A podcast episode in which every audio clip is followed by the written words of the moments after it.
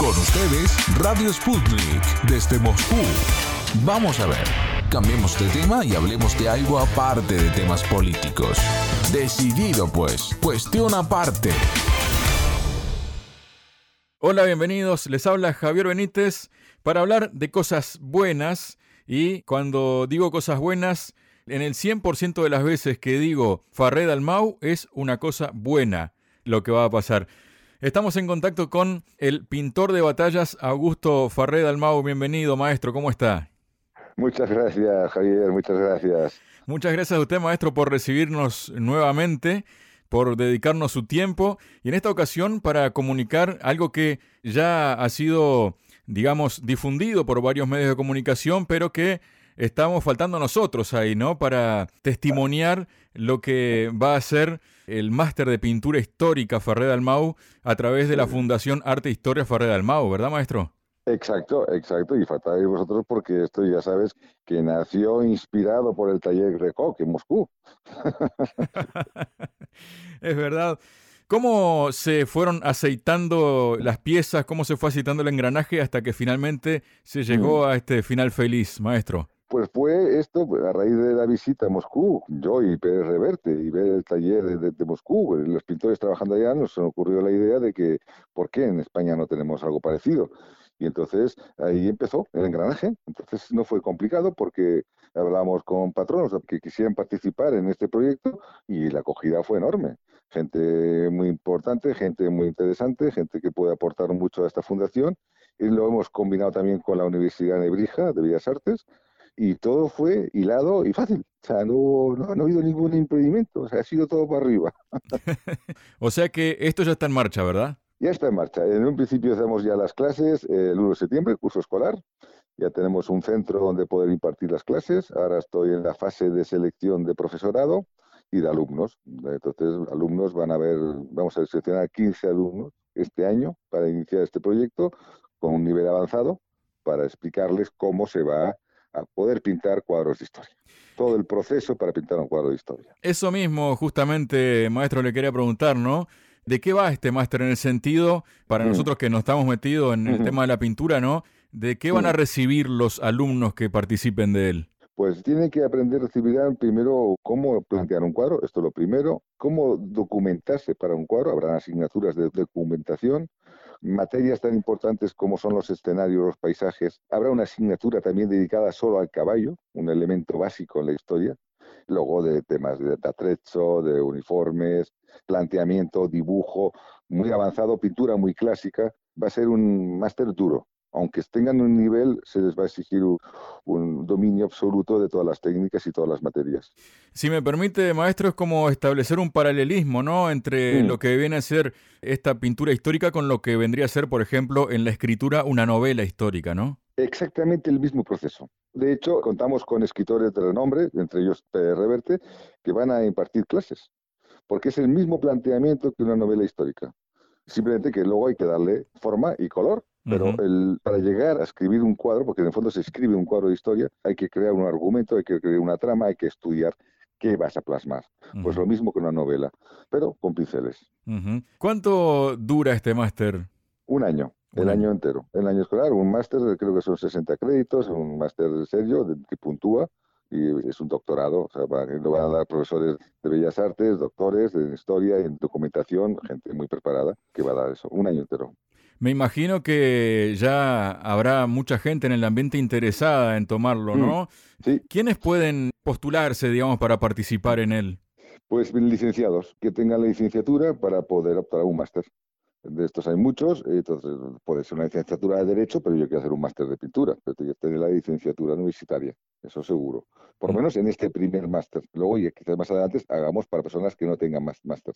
Pero en este caso sí. Y, por ejemplo, de hecho, unas asignaturas la va a dar el mismo Pérez Reverte, que es la asignatura naval. O sea, que pero de momento, chavales que tengan la licenciatura, que puede ser chavales o personas mayores, no hay margen de edad. ¿Y quiénes por ahí pueden tener un perfil más adecuado dentro de quienes tengan licenciaturas para mm. llegar a acceder a este máster? Hombre, los que tengan un nivel avanzado de pintura o de dibujo. porque se les va a pedir mucho, se les va a exigir mucho. Nosotros vamos a especializarnos, por ejemplo, si el que ha pintado sabe pintar, pero caballos lo toca poco, pues tendrá que aprender a dominar el, dibujo y el movimiento del caballo. El que, por ejemplo, no ha pintado nunca en natural, pues igual tiene que ir a unas maniobras militares y estar dos días pintando al natural soldados, porque no solo van a pintar la historia, sino también van a pintar el presente histórico. Entonces, gente que tenga cierta agilidad a la hora de trabajar los pinceles y la pintura. O sea, gente avanzada ya. Maestro, y en cuanto a los docentes del curso, ¿cómo se los eligió? Ya más o menos ahí dando unas pistas, ¿no? ¿Cuántas asignaturas tiene? ¿Cómo fueron? Pues este? deben tener, creo que hemos, hemos estipulado unas 10 asignaturas. Ahora estamos perfilándolas cada una a una. Yo creo que serán unos 10 profesores aproximadamente, cada uno en su materia. Yo impartiré una de las asignaturas, que es composición de un cuadro, el planteamiento de un cuadro pero luego hay profesores muy, muy avanzados, de, mucho nivel. Tenemos a Ricardo Sanz, por ejemplo, es un pintor reputadísimo en España, que va a tocar el tema de los retratos, o sea, las caras, caras y manos. Él es el retratista de la familia real, del rey y la reina, es un fuera serie, ese va a dar la clase de retrato que va a ser muy complicada, no es fácil. en la historia hay que pintar retratos de mucha gente que no ha estado y hemos leído descripciones de cómo era el personaje, pero no tenemos la imagen, pues habrá que reinterpretar cómo era esa cara. que no, que no es fácil, que no va a ser nada fácil. Hasta a mí me va a resultar difícil. Se puede decir, maestro, que en España, digamos, tendrán el gran privilegio de tener este tipo de máster que bueno, mm. como usted bien dice, ¿no? Existe en Rusia y que tal vez no exista en muchos lugares del mundo más, ¿no? No, bueno, en Rusia no existe el máster, existe el taller. El máster de momento no existe en, todo el mundo, es el primer máster de pintura histórica. Lo que sí te adelanto que habrán alumnos de Rusia. De Rusia va a venir gente, porque ya se han apuntado y quieren apuntarse y van a y quieren incorporarse a este máster y son pintores muy buenos, gente de mucho nivel. De hecho, habrán pintores profesionales que se dedican y quieren hacer este máster también. ¿Sabes? O licenciados en Bellas Artes que quieren hacer este máster porque les interesa ampliar sus conocimientos. Pero, pero es a nivel internacional, no solo es en España. Tenemos propuestas de Argentina, de Chile, de Brasil, de Rusia. Creo que una, dos chicos de Francia también que se quieren apuntar a este máster. Está teniendo mucho un calado en el mundo del arte clásico. ¿Cómo se siente usted ante este proyecto? Pues muy ilusionado, porque al fin, al final todos pasamos por la vida y, nos gusta dejar algo. Y si yo a lo largo de mi vida puedo dejar ese legado para que otros continúen, pues es qué mejor manera de, aprovechar este camino por la vida. Es una cosa que me hace mucha ilusión, pero también me da mucho vértigo, porque sé que tengo poca paciencia y tengo muy mal genio y me puedo enfadar mucho con los alumnos, pero intentaré no enfadarme. Bueno, también, digamos, hay tal vez en ciertas escuelas eso, ¿no? De, de que no es una cuestión personal, sino que es una cuestión de pasión, se podría decir, ¿no? Exacto, exacto, es pasión. Y aquí, pues yo voy a exigir lo mismo que me exijo a mí mismo. Si, si es el, el, máster es abierto, son 24 horas al día, tendrán su espacio para trabajar dentro del taller y podrán estar sin dormir si quieren y de hecho muchas veces estarán sin dormir porque tendrán que presentar trabajos al día siguiente y van a trabajar. Como hacemos unos artistas todos los días, es lo que van a vivir ellos durante un año. Esa presión que tenemos los artistas profesionales de, cumplir los plazos de entrega, trabajar, trabajar, trabajar, no dormir, comer mal, ducharse, seguir trabajando, va a ser un, un máster muy intensivo. Y van a saber, duro, va a ser duro, va a ser duro. Sí. Menuda vivencia, ¿no? Sí, sí, sí. Y luego también quiero que se puedan embarcar en un barco durante dos días, pintar a los marinos, eh, disfrutar de ese movimiento, ¿sabes? Embarcar en la nao Victoria y pintar eh, una nao desde dentro del movimiento. Va a haber mucha práctica sobre el terreno también.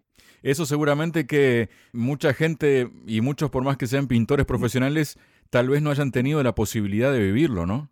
Claro, claro. Pero es que para ser pintor de historia tienen que vivir la historia. Y si pueden vivir la historia presente, pues la tendrán que vivir para poder trasladarla al pasado. Ahí está. como, el que, como el que pinta flores tiene que ir a un jardín, pues el que pinta historia tiene que ir a, buscar la historia, al natural. ¿Qué espera que salga? Una cosa es, bueno, intentar proyectar, ¿no? Lo que uno pretende o quiere o le gustaría, pero ¿cómo se ve a mediados del 2023 cuando ya haya terminado el primer año de este máster? ¿Cómo ve las pues sensaciones? Pues la sensación es que poder lanzar al mundo una serie de artistas que pueden pintar la historia. no solo de España, sino del mundo entero. O sea, que estén preparados para afrontar un cuadro de historia de cualquier época, de cualquier sitio, de cualquier país, y poder llenar esos vacíos que hemos leído, pero que no tenemos imágenes. Hemos leído tantas cosas en la historia de, nuestros países, pero que no hemos visto la imagen, pues poder darles esa imagen. Y luego también es consciente del regalo que le está haciendo usted al arte a nivel global. No, el regalo me lo está dando a mí el arte, porque me está llenando de satisfacción. Yo creo que no regalo nada, yo creo que soy un servidor del arte. Eh, en realidad yo trabajo para el arte, entonces mi obligación es aportar algo, mi granito de arena, y espero que tenga su fruto, no ahora, sino dentro de 100 años o 200 años, y que se acuerde alguien en un rincón y diga, pues esto lo, un pintor español que pintaba soldaditos, pues montó esta película. ojalá dentro de 200 años se acuerden de que se hizo esto. Maestro, ya pasando a otro tema, ¿cómo están sus trabajos? ¿Por dónde pues, anda? Pues ahora estoy, dentro de poco empezaré un cuadro muy bonito para México, y para el Instituto Oviedo de México, que es la batalla de Covadonga. Imagínate, o sea, la batalla donde empezó toda la reconquista española, pues para Covadonga. Luego tengo que pintar un cuadro de los reyes católicos muy bonito, que es la entrada de Granada.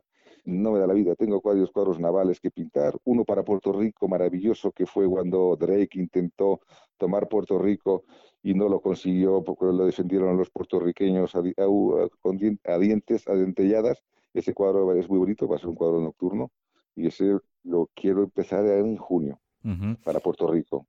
¿Y eh, el plazo más o menos para que pueda terminarlo? Pues esto ya sé cuándo empiezo, pero no cuándo lo termino. es horrible, es horrible. Vida de artista, maestro. es una vida de artista. Es muy difícil cumplir con los plazos, lo intento, pero, pero el arte no sabes dónde termina y cuándo empiezas. Sí, tampoco es una máquina eso, ¿no? Que uno lo programa, empieza aquí, termina ahí. Tiene mucho, evidentemente, del ser humano, ¿no? Y de sus ritmos vitales. Hay cuadros, que, hay cuadros que empiezas, te sale todo rápido, te sale todo fácil, terminas bien, terminas pronto incluso, y hay otros cuadros que se complican porque el personaje me está dando problemas, la cara no es la que yo quiero, el caballo tiene esa pata torcida que no me gusta, y ese se me complica. Es muy complicado, es muy complicado. Es una de las cosas que también quiero yo explicar a los alumnos, es decir, oye, hay unos plazos de entrega, pero por encima de todo está la calidad de la obra y si hay que atrasarse, atrasa. Pero hay que trabajar muchas horas, claro. ¿Y otros proyectos en carpeta para más adelante? Pues tengo de todo, tengo de todo, tengo de todo. Ya, ya he perdido la... Eh, sé que tengo dos años de lista de espera y esto lo lleva mi agente de cuadros, pero tengo cuadros espectaculares que pintar. La verdad es que no sé, ahora te voy a decir. Pues tengo la batalla de los tres reyes en España y creo que tengo algún cuadro extranjero también, a que lo pienso. Tengo que pintar Stalingrado, también está previsto pintar Stalingrado de un cliente particular que me lo pidió. O sea, no lo sé, ya he perdido la cuenta. o sea, yo sé lo que tengo pendiente para este año más inmediato. Ahí está. Bueno, maestro Augusto Farré Almau, pintor de batallas, que ya este año inicia ese máster de pintura histórica, de la cual tendrán el honor de participar unos elegidos que ayudarán a seguir diseminando el arte por el mundo y sobre todo lo que es la pintura histórica, un género que ya no es tan común lamentablemente, pero que de la mano de artistas como el maestro Augusto Ferrer Almau tiene la posibilidad de seguir avanzando. Maestro, como siempre, muchísimas gracias. Muchas gracias a vosotros. Un abrazo.